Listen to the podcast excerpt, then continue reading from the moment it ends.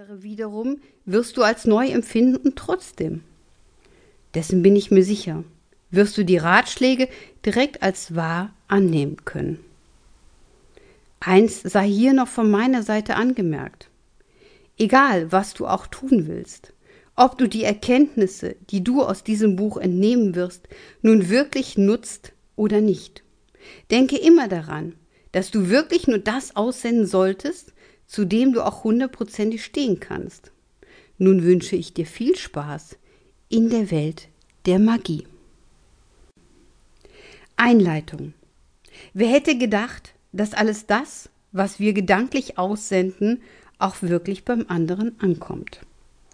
Die wenigsten machen sich darüber Gedanken, dass jeder Gedanke Energie in eine bestimmte Richtung sendet. Jeder Mensch, der fähig ist, sich Gedanken zu machen, schreibt durch seine Gedankenbilder seine eigene Geschichte. Und das jeden Tag aufs Neue. Du denkst, das kann nicht sein? Dann überlege mal. Wann hast du das letzte Mal gegrübelt? Stundenlang über eine Sache nachgedacht? Wie hast du dich danach gefühlt? War dein Kopf nicht vollgestopft mit dunklen Energien, die dir nur Kraft genommen haben? Schauen wir uns das genauer an. Jeder Mensch hat eine Art Maschine in sich und produziert seine eigenen intimen Energien, indem er Nahrung aufnimmt, diese verarbeitet und in reine Energie umwandelt. Diese sehr individuellen Energien sind lebensnotwendig. Deshalb gilt, je besser er mit seinem Energiehaushalt umgeht, desto besser für ihn, für seine seelische und auch körperliche Verfassung. Doch was ist, wenn wir uns mit anderen Menschen verstricken? Was ist, wenn wir permanent über andere nachdenken? In einem solchen Fall geben wir eine große Portion unserer eigenen individuellen Energie an diese Person ab. Wollen wir das überhaupt? Nein, in den meisten Fällen nicht.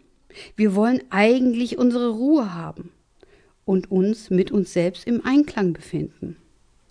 Das können wir jedoch nur, wenn wir auch wirklich auf uns acht geben und unsere intimen Energien nur sparsam für die Bereiche einsetzen, für die wir sie auch einsetzen wollen. Doch jeder Mensch, der uns emotional treffen kann, der greift uns an und fordert uns zum intimen Energietransfer auf. Wie oft hast du schon gelesen, gehört oder aber es auch schon selbst ausprobiert, dass du sofort wieder innere Ruhe findest, wenn du aufhörst, an dem anderen herumzuzerren und einfach loslässt.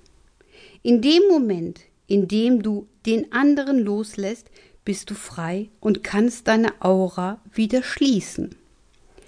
Ich erkläre dir das System nun noch ein wenig genauer, damit du meinen Gedanken noch besser folgen kannst. Wie schon erwähnt, produzieren wir alle unsere ureigensten Energien, die wir brauchen, um unseren Körper und unseren Energiekreislauf in Schwung zu halten.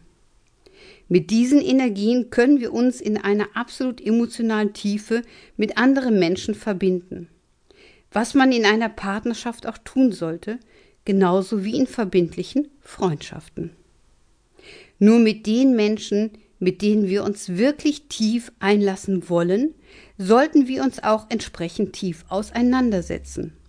Alle anderen, all die Energieräuber, die nur an unsere Energien heran wollen, die sollten wir abwehren, damit uns nichts passieren kann. Das heißt, damit keiner uns unserer wertvollen Energie berauben kann. Doch leider passiert es sehr häufig, dass Menschen an andere gebunden sind und somit jeden Tag unbewusst einen intimen Energietransfer über sich ergehen lassen. Doch genau das ist das, was die meisten im Grunde genommen gar nicht wollen und was sie auch als belastend und somit negativ empfinden. Wie oft ärgern wir uns über andere, fühlen uns ausgeliefert und wissen nicht wirklich, warum das so ist. Der Grund? Wir haben dem anderen einst erlaubt, sich an unseren Energien zu laben, und nun macht dieser mittlerweile ungebetene Gast dies tagtäglich. Uns geht das gehörig auf die Nerven, da wir freiwillig diesen Lebensaspekt gar nicht mehr haben wollen. Doch innerlich